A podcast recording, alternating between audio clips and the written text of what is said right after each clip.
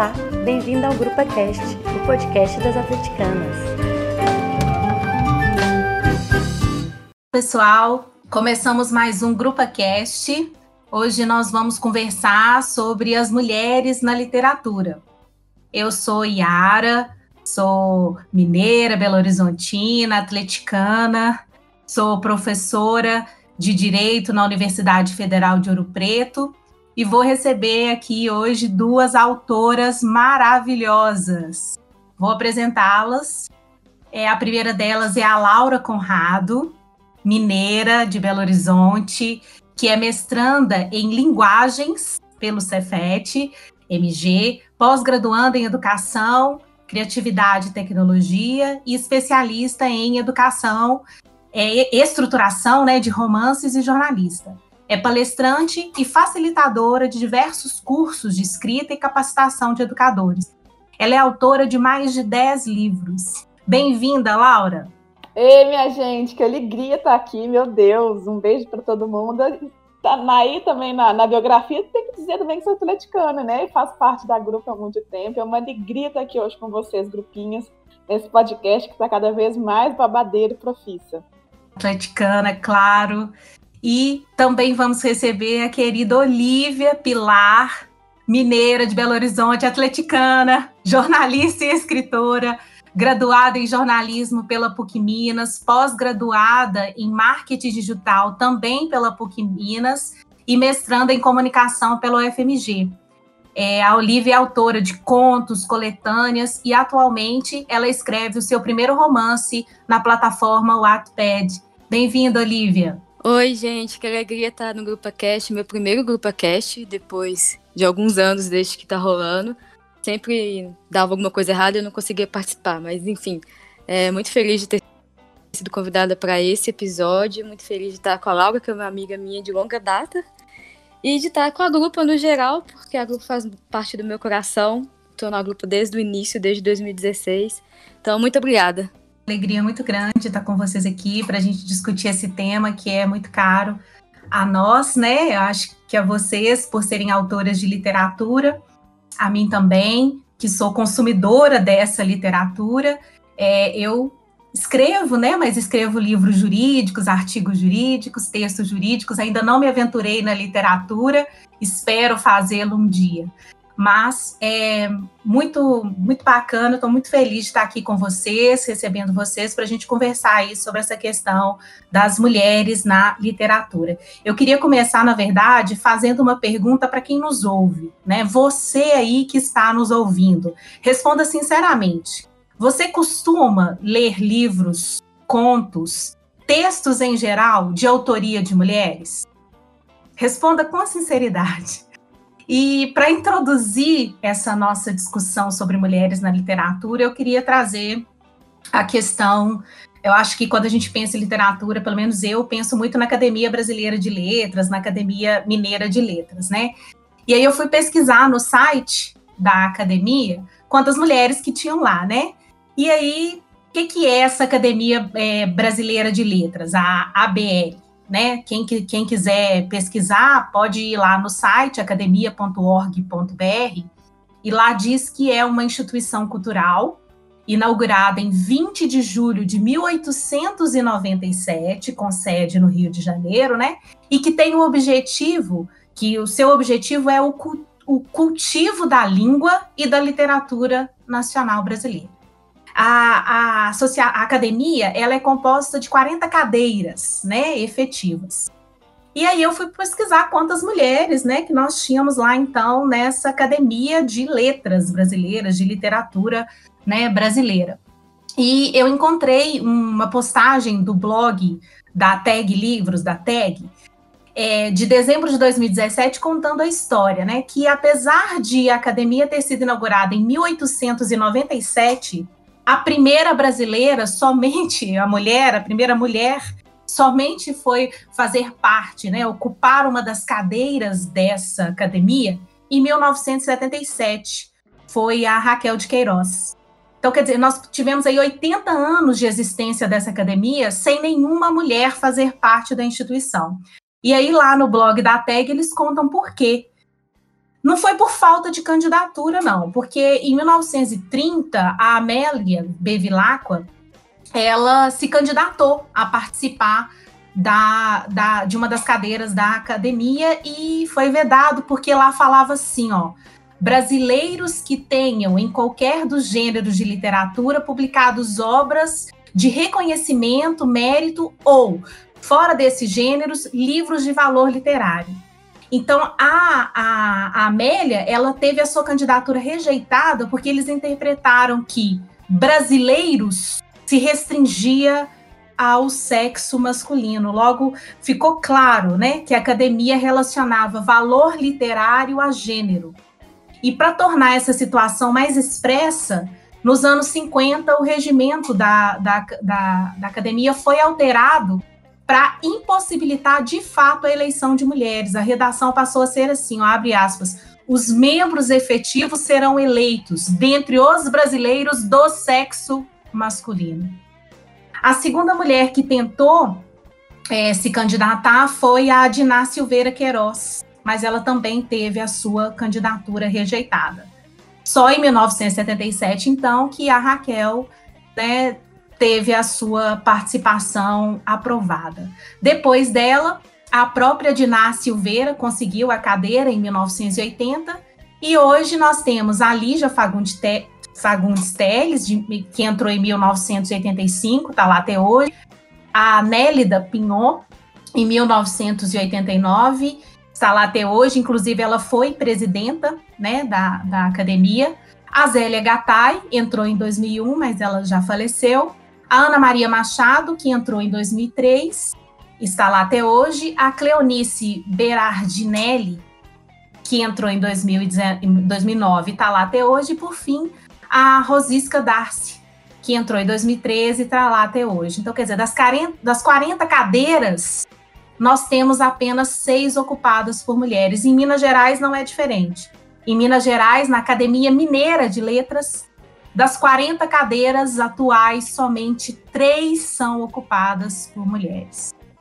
Então, é, eu acho que é, sintomático, né? Eu acho que esses dados eles mostram aí para gente como que é, as mulheres são vistas e tratadas, inclusive não só socialmente, mas inclusive com essa reverberação toda na literatura.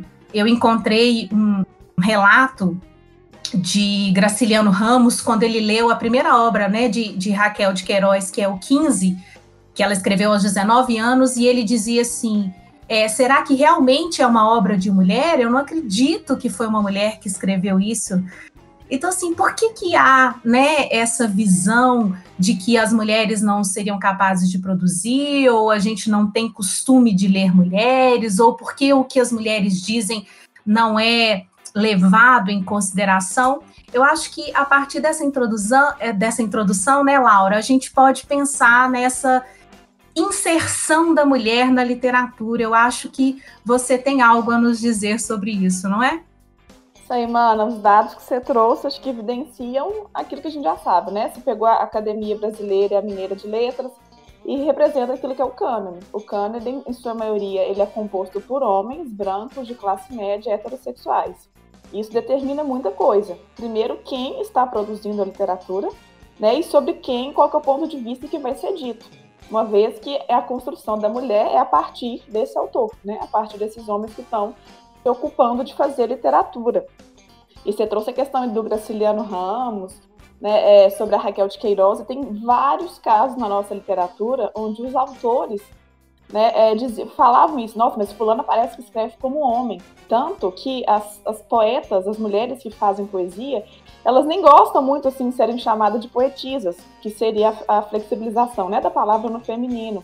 Por quê? Porque convencionou dizer assim, nossa, mas fulano parece que escreve igual poeta. Tipo assim, para falar que escreve igual um homem. Então parte já desse princípio, que quando é bom, nossa, fulano, é igual homem para trabalhar, né? Fulana produz igual um homem. Enquanto não tem nada a ver, o referencial tem que ser outro, mas isso também é histórico. Por exemplo, aqui no Brasil, as mulheres tiveram, aliás, no mundo, né? Na história do mundo, as mulheres tiveram acesso à educação, à escrita, aprender a ler e a escrever muito mais tardia. Aqui no Brasil, isso aconteceu mais ou menos nos anos 1830, é, que foi considerada a primeira onda do feminismo, a onda das primeiras letras. É, mas só para a gente datar, assim, pra você ter ideia, em 1600, o romance Dom Quixote de La Mancha, que foi considerado o primeiro romance da história, quando a gente trata de literatura universal é, e da estrutura romance, esse foi, é, é, considerado o pai, assim, o primeiro, né, que foi escrito por Miguel de Cervantes, que é uma obra incrível e tal, isso em 1600. Então já tinha homem produzindo romance. E aqui no Brasil, as mulheres foram aprender a ler e a escrever, conquistar esse direito, em 1827, para ser mais preciso, assim, numa lei que autorizava a abertura de escolas femininas. Mas isso era feito como? Ou em casa de moça, tipo assim, a família geralmente um pouco mais rica, ela tinha é, muitas filhas mulheres, aí as outras da família, das vizinhas se juntavam ali para estudar, ou em conventos, tinha muita essa tradição de convento.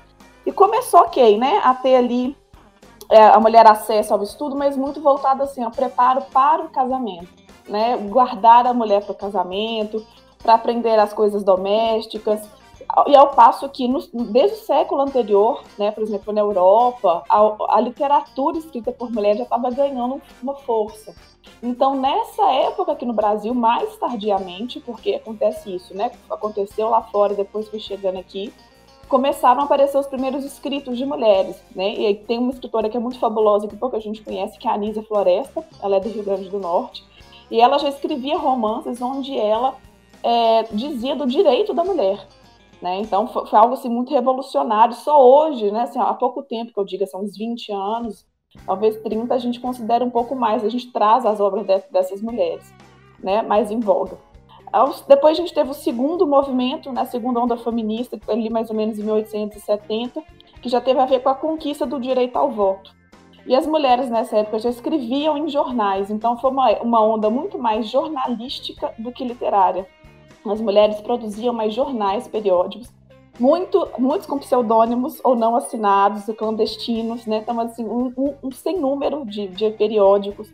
As pessoas que se ocupam de estudar isso, cada hora vão descobrindo coisa onde as mulheres ali começavam já a reivindicar né, a questão do voto, da cidadania, de se entender realmente como, como parte da cena cidadã, né, como como um ser com direito. E teve também muita peça de teatro, né? Então, como é que a manifestação artística, assim, a escrita já começou ali, né? É, por peça de teatro. Vale só lembrar que as mulheres começaram a ter acesso aos estudos porque as mulheres que conseguiram aprender a ler iam ensinando umas às outras. Então, grande parte desse movimento de sociabilizar a mulher na leitura é, foi feito por mulheres, não foi feito por homens, não foi um interesse masculino, foi um interesse das mulheres que entenderam o quanto aquilo era importante e libertador, o quanto aquilo dignificava e começaram a espalhar isso para as outras mulheres. Aí a gente já parte para a terceira onda né, do movimento feminista no século XX, mais ou menos ali em 1932 já foi um movimento muito mais organizado, porque já tinha alguns anos de estudo, alguns anos de leitura, né, alguns anos de produção, e ali as mulheres começam a questionar, assim, também muito né, o direito ao voto, é a questão do curso superior, porque era, era tida a mulher só como uma professora, a mulher que ia ensinar a criança. E elas queriam mais que isso. Então elas começaram a, a questionar por que elas não tinham acesso ao ensino superior, começou a, a querer ter outras profissões, né, daquilo que não se ocupasse somente do universo familiar. Então foi, foi um rompimento muito grande, assim com aquilo que só aquilo que achar que a mulher só servia para aquilo. Então, nesse momento da história aqui no Brasil, as mulheres começam a pensar em outras profissões. E a quarta onda, em 1970, que eu acho que é a mais literária, até hoje, eu como escritora, até que eu mais bebo, assim, aqui é uma grande referência, que foi onde várias mulheres começaram a surgir.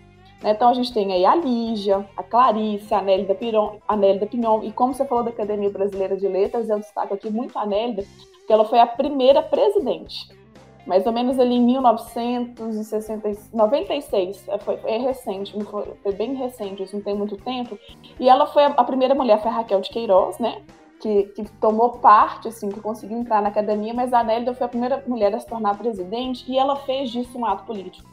É coisa que, a, que a, a Raquel não fez tanto, assim, na época dela, enfim, né? Tem por várias questões é, políticas ligadas ao nome dela, mas a Nélida, sim, ela fez, ela se apropriou disso. Eu sou a primeira mulher a estar aqui. Isso foi, isso marcou um marco, né? Assim, realmente na, é, na história da, da, nossa literatura. E nos anos 70, nessa quarta onda, a gente teve o surgimento de grandes mulheres, já consideradas grandes escritoras, é, e que escreviam do ponto de vista feminino, né, falaram romances, eles falavam sobre, enfim, né, do ponto de vista dela, a experiência de mulher. E ali nos anos 80 também uma coisa muito interessante que acontece é a articulação na universidade.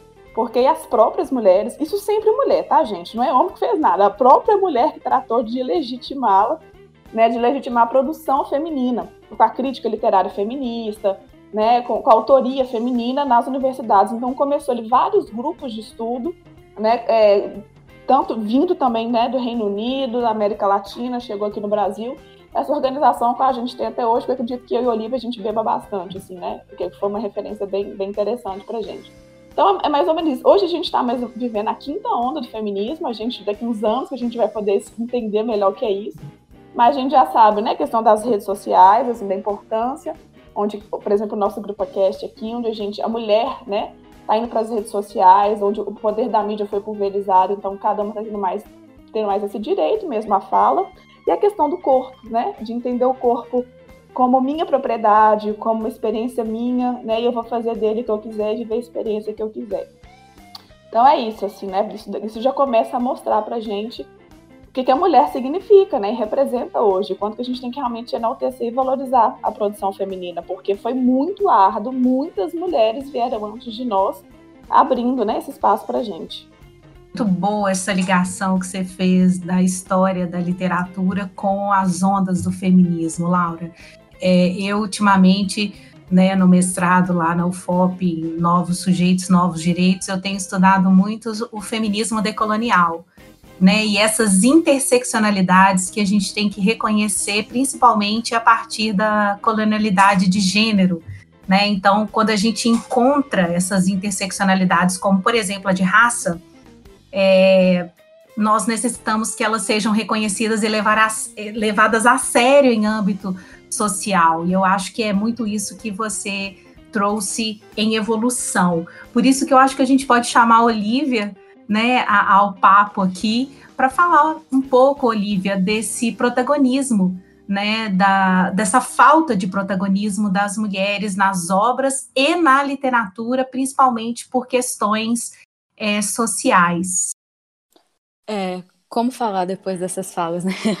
Eu acho que a primeira coisa que é importante a gente pontuar assim, é de quais mulheres a gente está falando, né? Porque acho que se faz muito relevante a gente não universalizar a categoria de mulher, porque somos múltiplas e principalmente quando a gente pensa no Brasil, é, existe uma disparidade de vivências entre as mulheres que é muito grande, é muito preocupante e assim é complicado falar de mulher e mulher e mulher e mulher sem a gente fazer recortes, né?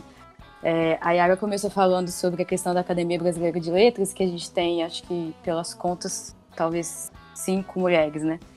Que já passaram e ainda estão atualmente. É, mas nunca tivemos nenhuma mulher negra lá. Em 2018, a gente, é, o movimento negro se uniu para fazer uma campanha para Conceição Evaristo entrar e apesar de toda a campanha que teve apoio midiático, teve petição, blá blá blá, ela recebeu um voto. E quem entrou no lugar foi um homem branco. É, até mesmo se a gente pensar na, na, questão racial apenas, os homens negros na Academia Brasileira de Letras não estão presentes. Então é importante a gente fazer recortes raciais, mas assim, você falou sobre a interseccionalidade, é importante a gente fazer recortes para além da raça e do gênero também. Tem a questão de classe, tem a questão de sexualidade enfim, opressões, várias opressões intercruzadas, vários marcadores que vão incidir sobre essas mulheres, né?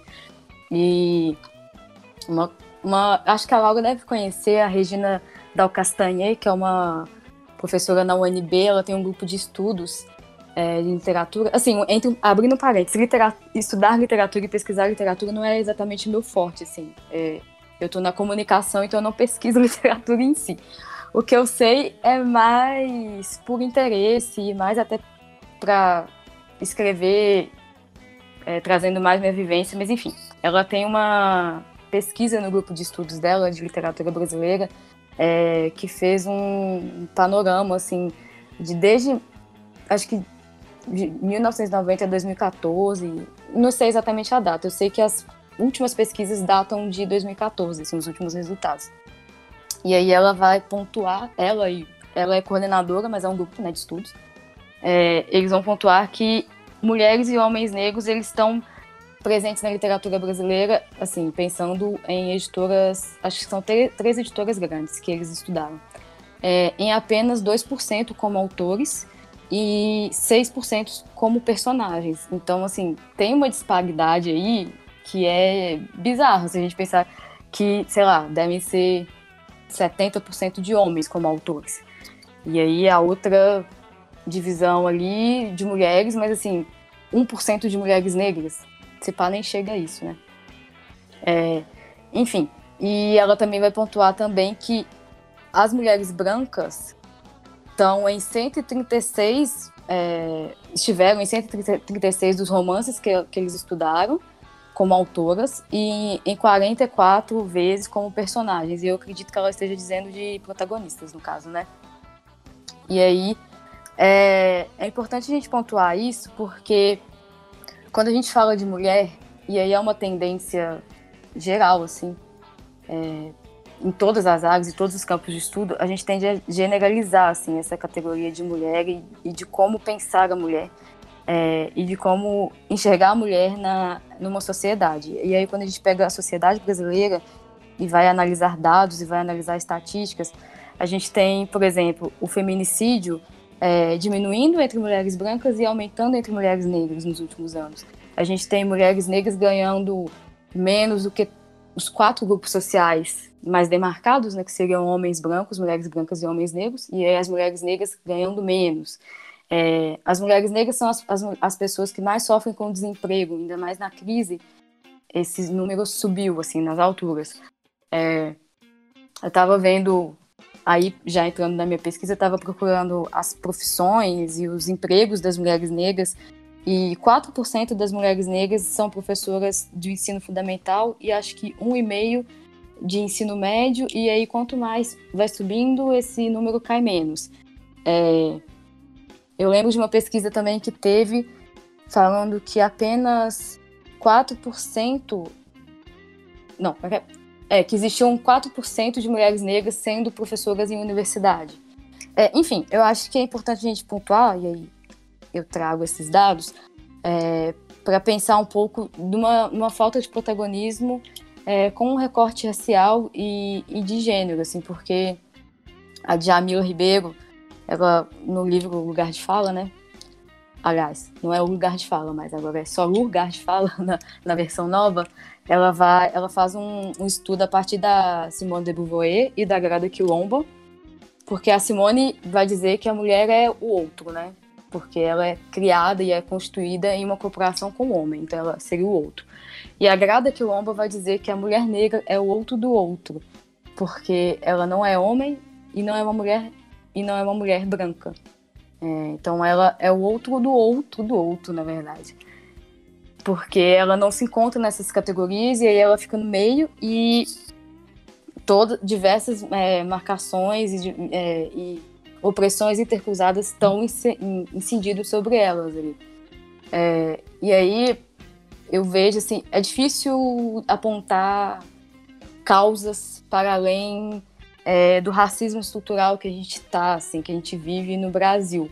Mas eu diria que é mais do que isso também. É uma falta de compreensão de perceber que mulheres negras também podem ser escritoras, né? Elas não são apenas empregadas domésticas, elas não são apenas cuidadoras, elas não são apenas é, faxineiras, elas não são apenas, é, sei lá, vendedoras, enfim, a, o lugar da mulher negra, ela, ele não tem que estar tá demarcado apenas em profissões subalternizadas, assim. A gente pode ser escritora a gente pode ser muito mais. Só que existem diversos impedimentos é, sociais e aí de raça, de classe, de gênero, que vão incidir sobre essas mulheres de um jeito muito forte e vai barrar o acesso dessas mulheres a diversas formas. Assim, por exemplo, a Laura falou sobre quando a mulher teve acesso à educação. Quando a gente vai pensar em mulheres negras, tem mulheres negras que não têm acesso à educação hoje, muitas, e aí é uma parcela muito grande da população brasileira. É, enfim, mas aí eu queria trazer um dado que eu acho legal, e aí pensando também nessa, nesse impedimento, é, a gente tem a Maria Firmina do, dos Reis, que é considerada a primeira romancista brasileira e ela era negra. E eu não sabia disso até, sei lá, um ano atrás. O que demonstra o quanto as nossas escritas e as nossas produções são invisibilizadas, assim. Eu não tinha ideia disso. E tá rolando um resgate, né, da, dessa produção literária das mulheres negras, mas, assim, é bizarro como pouca gente sabe disso. E, e eu não sabia, por exemplo. Enfim, falei demais, vou até parar para beber uma água agora. Muito bom, Olivia. É, eu acho é, é, sensacional que a gente tenha essa visão, porque realmente, né, eu como mulher branca, eu, eu consigo hoje, pelos estudos que eu faço, pela consciência que eu tenho de sociedade, eu consigo é, enxergar os meus privilégios, né? Mas ao mesmo tempo nós precisamos, mesmo como mulheres brancas, reconhecer que temos lutas e dificuldades ainda nesses, em todos os meios, né? Principalmente a gente está aqui hoje falando da literatura. Por quê? Porque quem nos descreve, quem nos é, molda, né, em todas as nossas é, especificidades de corpo, de aparência e até de protagonismo, geralmente são os homens, né? A gente tem muita dificuldade em encontrar no meio literário a descrição de mulheres por outras mulheres. E aí os homens, eles acabam descrevendo as mulheres de acordo com a imaginação deles, né? De acordo com a percepção deles de vida, enfim. Então, é, é, Laura, você começou, né, na sua fala primeira, você falou um pouco da questão de corpo, é, e eu queria que você, se você pudesse continuar essa, essa linha de raciocínio, trazendo a ideia de corpo, de gênero, do protagonismo, da mulher é, falada por outras mulheres, né? E aí, e aí é, é, como Olivia disse, e as mulheres negras? As mulheres negras precisam falar das mulheres negras para que nós compreendamos quem são elas, não é isso? Enfim, queria te ouvir um pouco falar sobre quest essa questão do corpo, do gênero e do protagonismo da mulher. Gente, uau, tô aprendendo muito, viu, com a caneta aqui. A Olivia falou, foi anotando várias coisas também. É, e é isso, que bom que a gente tem esse lugar aqui para compartilhar né, e para aprender. Bom, enquanto você falava, eu me recordei de, de uma, uma, cena que é muito conhecida na literatura e para quem estuda, né, obviamente, literatura, assim, é, quando um jornalista, uma vez, acho que meio bem, bem sacaninha assim mesmo, perguntou para a Lígia Fagundes Teles, que eu acredito hoje ser acho que a maior autora viva assim, que a gente tem. Perguntou para ela por que, que tantas cenas dela de outras autoras mulheres passavam na cozinha. Né? E ela respondeu assim, por causa dos anos que a gente ficou com o umbigo no tacho da ali do, no fogão fazendo o tacho da goiaba. É, então, para mim foi super curta a resposta dela, foi direta e, e veio e mostrou para que veio. É, se as mulheres entender, naquele, o cara entendeu que as mulheres estavam escrevendo muito sobre cenas assim, cozinha, em ambiente muito doméstico, foi por causa dos anos que foram imputados né, a nós, mulheres, as mulheres daquele tempo, a ficar só na cozinha, cozinhando para as pessoas. E ela, inclusive, é, desenvolveu o termo da mulher goiaba. Né? Tem vários textos assim, dela falando sobre isso. É, da mulher serviçal, da mulher que ficou servindo, né? Inclusive, há registros assim de, de poesias, né, de escritos de mulheres vindos em, livros de receita. Por quê? Porque era o ambiente da mulher, ela era onde ela podia pegar um caderno e escrever. Então, várias histórias assim, começaram a surgir nisso. E quando a gente traz isso, a gente quer dizer o seguinte, que, que foi um ambiente né, propiciado para a mulher. Então, se a mulher ela conviveu com aquilo, é natural que ela vá contar, a, a escrever narrativas a partir daquilo que ela conhece a partir daquilo que está no interior dela.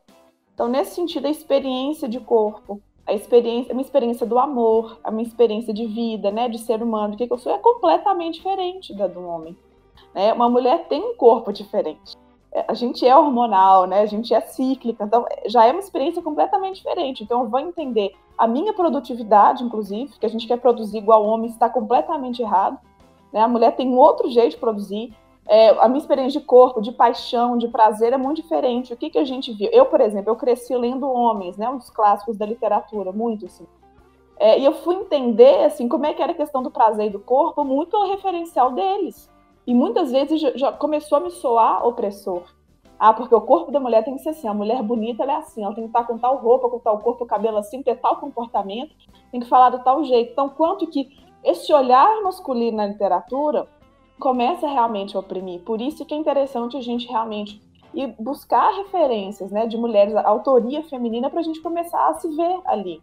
E fazer essa experiência também de sair muito da nossa experiência, né? Eu, como autora branca, assim, classe média, inclusive citei várias aqui brancas também, classe média, Clarice, a Lígia Fagundes Teles, né?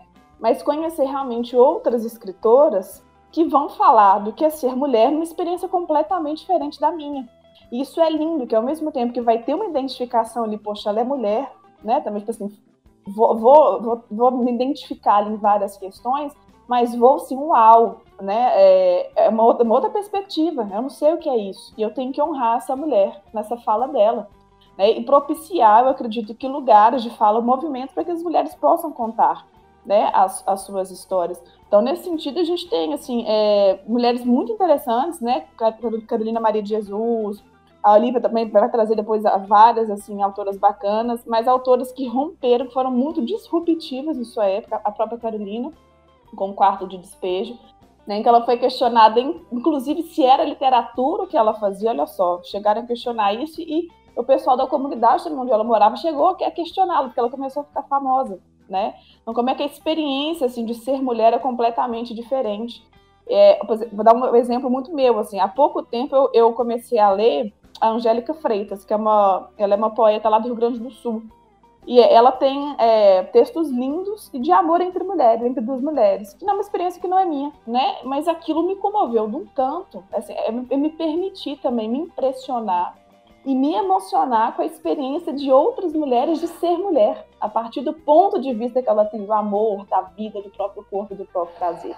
Então, acho que a gente só tem a ganhar, assim, como pessoa, né? Como, quando a gente se abre, assim, quando a gente se despe de preconceitos, a gente se despe das coisas que a gente aprendeu até aqui e se abre para um novo aprendizado promovido pelas palavras, pela literatura. Eu também estou aprendendo muito aqui hoje, viu? Muito legal, gente. É, ouvindo vocês falarem é, e pensando principalmente no papel né, que a literatura tem de mostrar realidades, é, de trabalhar situações de vida ou de nos levar para outros lugares, né? É, através das suas várias possibilidades eu é, estou agora, neste momento, lendo justamente é, Conceição Evaristo e Os Becos da Memória. E é, eu consigo é, visualizar naquele livro a situação que ela demonstra ali no Morro Carioca, eu consigo imaginar as situações, as pessoas, porque ela descreve, como você acabou de dizer, Laura, os corpos, né? Ela descreve as sensações, ela descreve é, como são essas pessoas. E é, ultimamente, é, para crianças, por exemplo, eu tenho dado de presente livros. E eu fico procurando livros é, de literatura infantil é, que representem isso, né? A, a, Rita Lee é uma autora, é, que é uma cantora que a gente conhece como cantora, mas que ela tem se dedicado aí à, à, literatura infantil, mas é uma mulher também branca, né, Laura? Acho que você vai me entender o que eu estou dizendo, com os privilégios que a gente tem da branquitude. Mas é, eu, eu tenho procurado também autoras é, pretas que tratam de literatura infantil. Por quê? Porque da mesma forma que a menina ou o menino identificam num boneco ou numa boneca que são da cor deles, né? Há aquela ideia de representação e representatividade delas. É... Eu queria que essa identificação na literatura também existisse. Eu acho que a partir disso, sabe, dessa minha reflexão aqui, é, a gente podia falar, Olivia, um pouco dessa diferença né, de representação e representatividade na literatura. E aí eu acho que você já também podia ligar essa sua fala aí com a utilização da literatura como resistência e como denúncia, como acontece é, na escrevivência, né, que é realizada pela Conceição Evaristo e pela Carolina Maria de Jesus, por exemplo, é, principalmente pelo que Laura acabou de dizer, né, que é, será, que é questionado, será que isso é literatura mesmo? Então, acho que você, Olivia, vai nos falar muito bem sobre isso.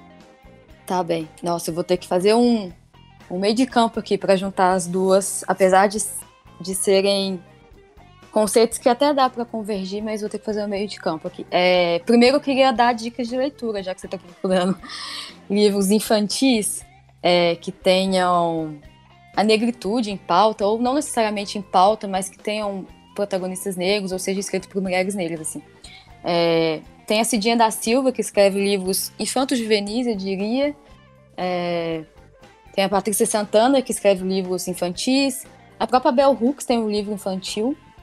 É, a Nilma Lino Gomes, que foi ministra no governo da Dilma, também tem um livro infantil. E aí fica as minhas sugestões. É, eu tenho um, colega, um amigo, na verdade, é, chama Dianotso, é um escritor daqui de Minas, negro. É, ele escreve livros, eu diria, infantos juvenis, assim, na faixa de uns 11 anos. Também é uma boa pedida. Mas tá, vamos lá. É, essa perspectiva de tentar diferenciar representação de representatividade é uma busca que eu estou tentando fazer na minha dissertação de mestrado. Assim, eu estou no segundo ano de mestrado em comunicação, igual você já tinha pontuado na minha apresentação. É, e isso é uma, uma das minhas é, perspectivas, assim, uma das minhas buscas. E aí eu parto de alguns alguns conceitos, algumas teorias que não vai caber a gente entrar aqui, mas é um, uma costura de teorias assim grande. É, inclusive um pouco da política, que a política mesmo já tem, assim, a política como todo, né, já tem uma, uma definição mais própria do que, que é representatividade. E aí eu vou tentar trazer essa representatividade na minha pesquisa é, para uma questão mais midiática, né, que eu, porque eu estudo a representação das mulheres negras em produtos midiáticos, mas especificamente em telenovela, assim, em Malhação Viva a Diferença, que foi uma temporada de 2017, está indo em reprise agora. Enfim, é, eu parto de algumas perspectivas, é, alguns teóricos, alguns teóricos negros, entendendo que a representação seria você representar algo, assim, é, é o estar ali. Então, é a presença, né? Então, quando a gente pega um livro, é ter um personagem negro ali. Isso seria a representação. É... E aí a representação é um conceito muito complexo, já foi estudado em vários campos, é um conceito que vem lá da, da psicologia, depois sociologia, e a comunicação bebe muito de, dessas duas áreas. É, tem a representação do teatro também, a representação do direito, mas enfim. É, é um conceito que vai entender, vai compreender que a representação tem uma constituição de sentidos, uma circulação de sentidos, mas é você representar algo, assim. E aí você coloca um personagem negro no livro, você está representando. Uma pessoa negra, assim, é, não quer dizer que você está fazendo um espelho, porque a representação não diz ali de, de um espelhar, de um reflexo, não é algo é, idêntico à realidade, assim, entre aspas. É a representação de, uma, de alguém.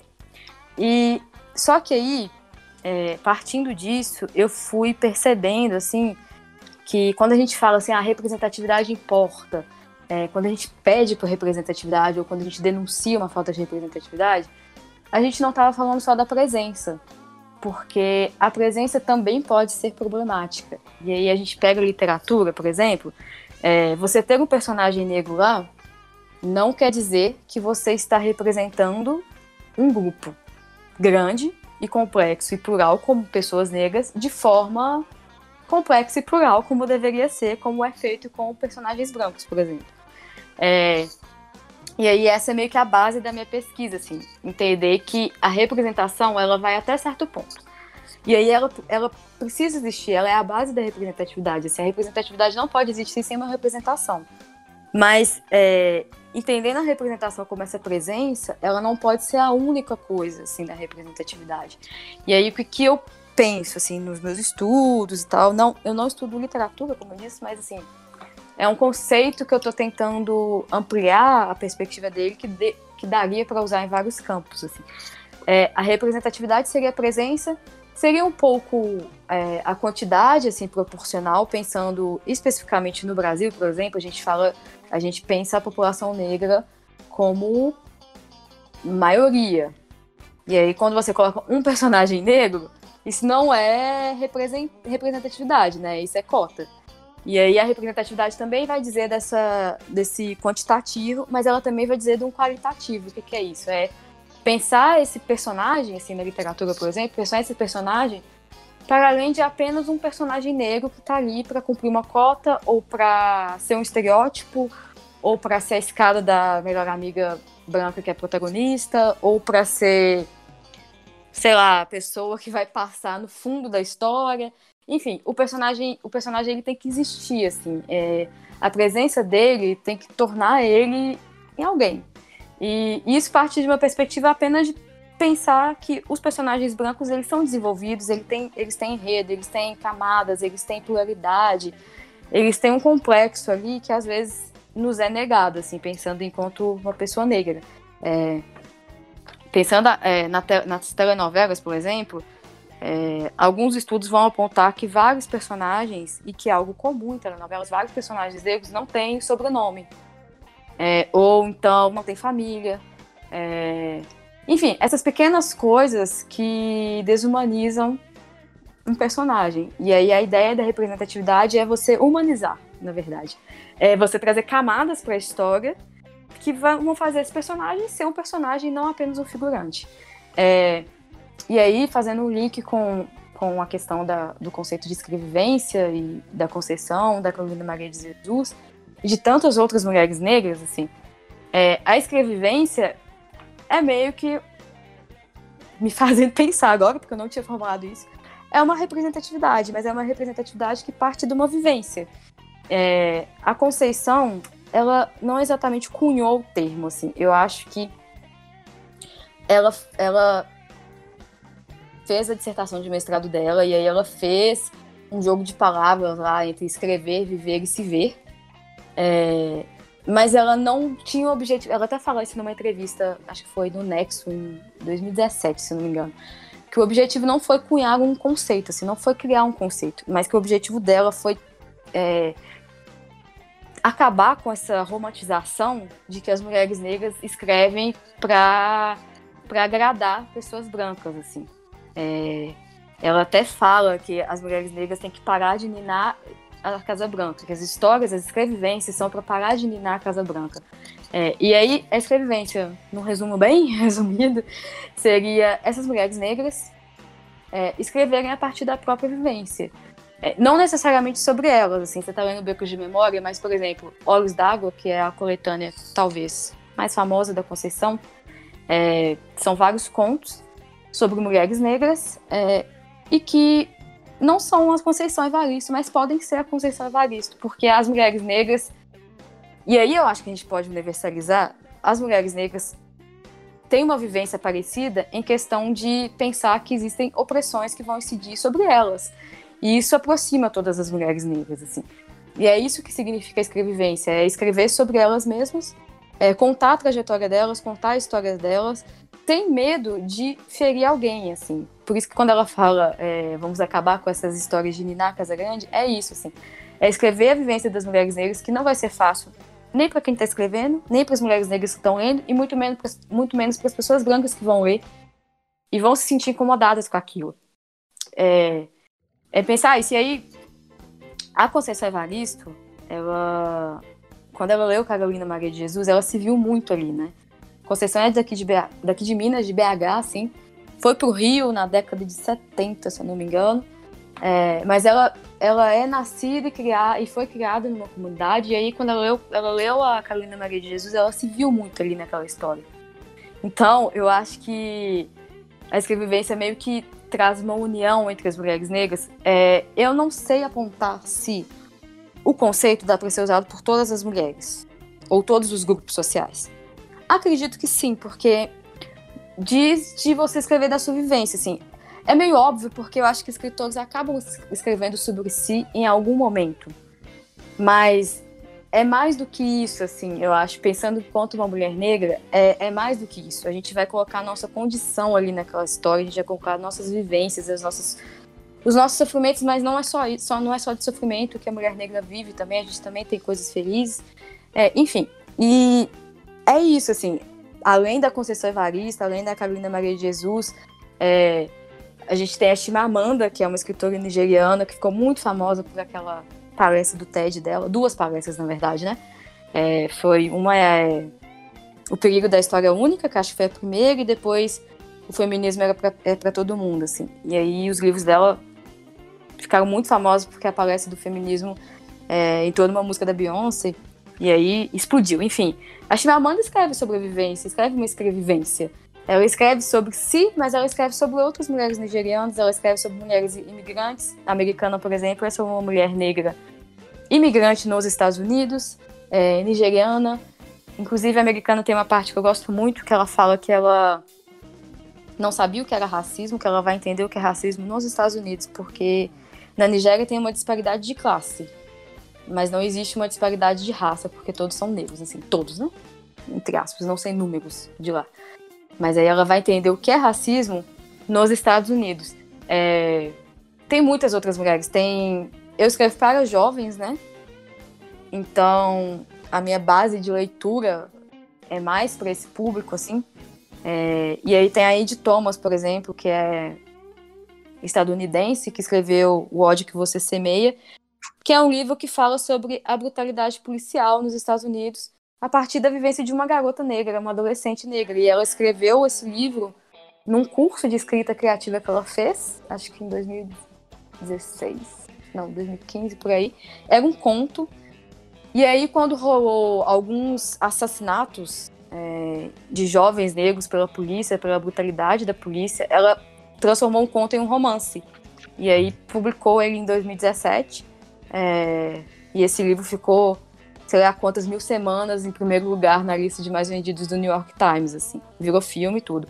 Enfim, isso tudo para dizer que dá pra gente relacionar representatividades com, com escrevivência, mas assim, são conceitos com bases diferentes, mas todos vão dizer de uma forma mais, talvez mais digna de você representar ou de você apresentar personagens é, e até pensando em, em, apresentar personagens da qual você não faz parte daquele grupo, por exemplo. Assim.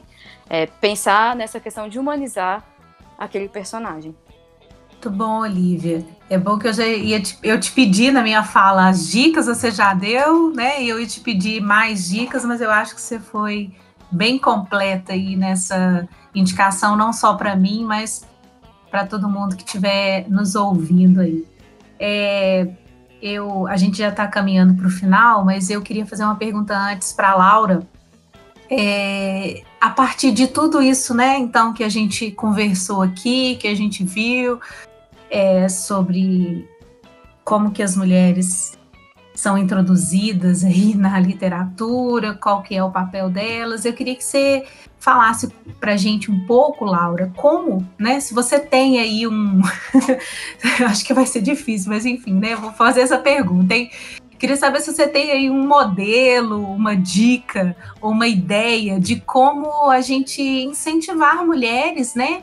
Número um, a lerem outras mulheres e número dois, a escreverem, né? A contarem as suas histórias que serão então lidas por outras mulheres. Você tem alguma dica para isso aí, Laura? Bom, o que eu acredito é que, da mesma forma que a gente ajuda incentivando a produção de outra mulher, consumindo né, a produção, a escrita dela, é nesse momento que a gente também sente que a gente pode. Então, eu não vejo outra saída, se outra forma, a não ser a gente fortalecer realmente essa rede né? Porque quando eu vejo outra mana publicando, fazendo, produzindo, acontecendo com o livro dela, aquilo me inspira. Uau, se ela pode, eu também posso. Essa pessoa está fazendo isso, eu também sou capaz. A minha história também é legítima. Então, acho que com isso a gente vai perdendo o constrangimento, a vergonha, uma inferioridade.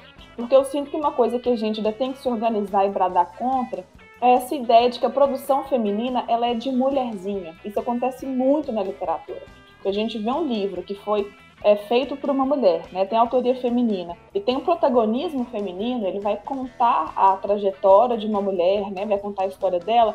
A gente já pensa que, que é mimimi, que é mulherzinha. Né? Eu sei que em todas as áreas essa desvalorização acontece, mas na literatura ainda sinto muito isso.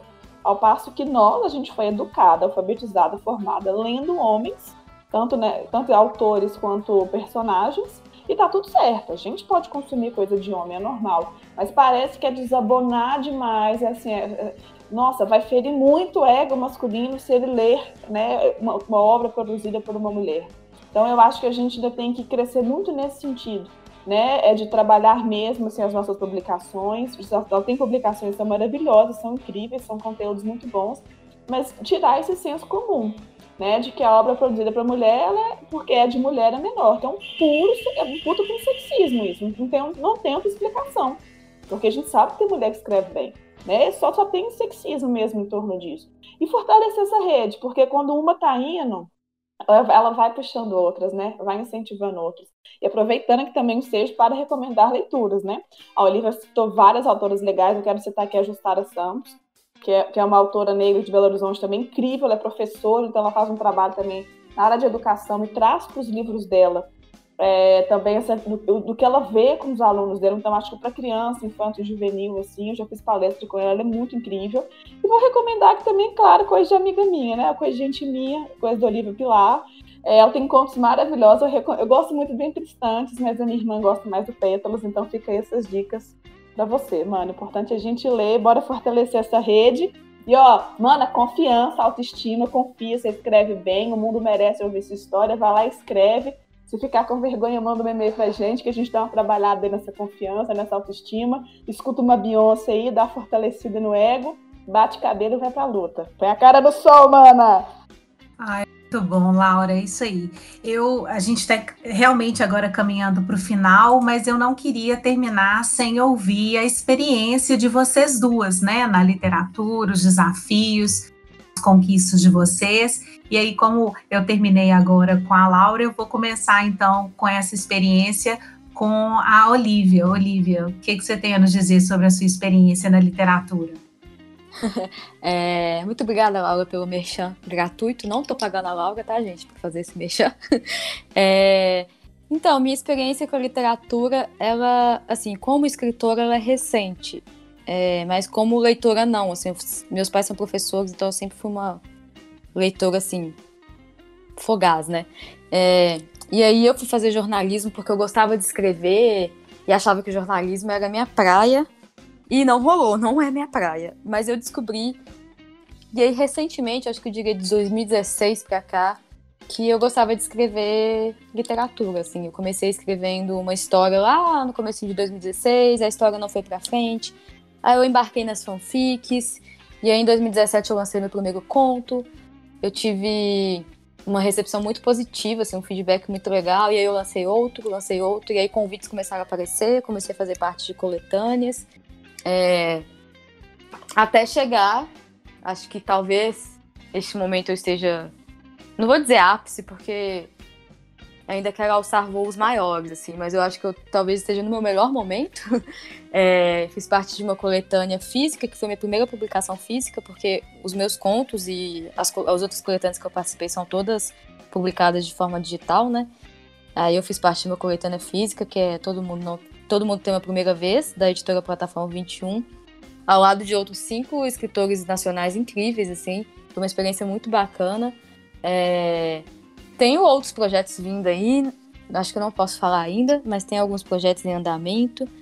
É... Vou tentar em novembro, se tudo der certo com a minha dissertação, né? Porque a dissertação está empacando um pouco a imaginação e a inspiração literária, mas se tudo der certo em novembro, eu vou tentar escrever outro romancinho para ver se sai. É, meus leitores pedem muito romance, assim. Eu, eu escrevo contos, eu quase me considero uma contista, porque eu tenho uma dificuldade de escrever romance.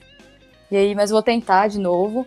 É, e é isso, assim, minhas experiências, minhas experiências com a literatura são essas. Desafios, eu acho que. A Laura até falou no finalzinho, mas eu acho que o maior desafio que eu encontro é comigo mesmo, assim é, de tentar entender e de tentar me compreender como escritora e de entender que as minhas histórias são importantes, sabe? Assim, eu acho que. Eu não sei se isso é algo que todos os escritores enfrentam, eu acho que a escrita é uma coisa solitária, então, assim, a gente às vezes a gente sofre em silêncio. Mas eu sempre gosto de falar isso até para é, deixar essa, esse recado de, de não deixar a insegurança bater, assim. Pra virar escritor tem que escrever, então, assim, é entender que tem que sentar e escrever. É, vou aproveitar, já que a gente está caminhando para o final, para deixar outras dicas rapidinhas, assim, para além de todas as mulheres que eu já falei. Tem também a Nicola Yuan, que escreve livros juvenis. Ela escreveu O Sol Também é uma Estrela, que eu amo muito. Tem um filme do ano passado, ou do ano retrasado, não sei. É, nacional, tem a Solane Quioro, tem a Lavínia Rocha, tem a Lohane Fortunato, tem a Letícia Dias, tem a Gabriela Diniz, tem muita gente boa, assim, nacional, e muita gente ainda que, que o público não chegou, assim. Muitas dessas pessoas publicam independente, né, de forma independente. A gente não está no mercado tradicional, assim, até um ponto relevante para se pensar no futuro. É, por que, que escritores negros, LGBT, que mais, é, e outros grupos marginalizados estão escolhendo assim o caminho independente, mas enfim, fica para a próxima. E é isso, quero agradecer muito ah, indicar a minha amiga Laura Conrado, escritora de mais de 10 livros, entre eles é, Na Minha Onda, Quando, Quando Saturno Voltar. É, a Laura tem muito livro, difícil guardar, mas enfim. E, e é isso, assim, vamos ler, vamos ler, vamos vamos valorizar a literatura nacional também. Eu indiquei muita gente de fora, mas assim, eu tenho muito apreço pela literatura nacional. E acho que às vezes a gente é pouco valorizado, assim, no Brasil. Principalmente pro público que eu e a Laura a gente escreve, que é o público mais jovem, assim às vezes não somos compreendidos enquanto escritoras. E é isso, muito obrigado pelo convite, muito obrigada, Yara, pela mediação. É... Vida longa à grupa.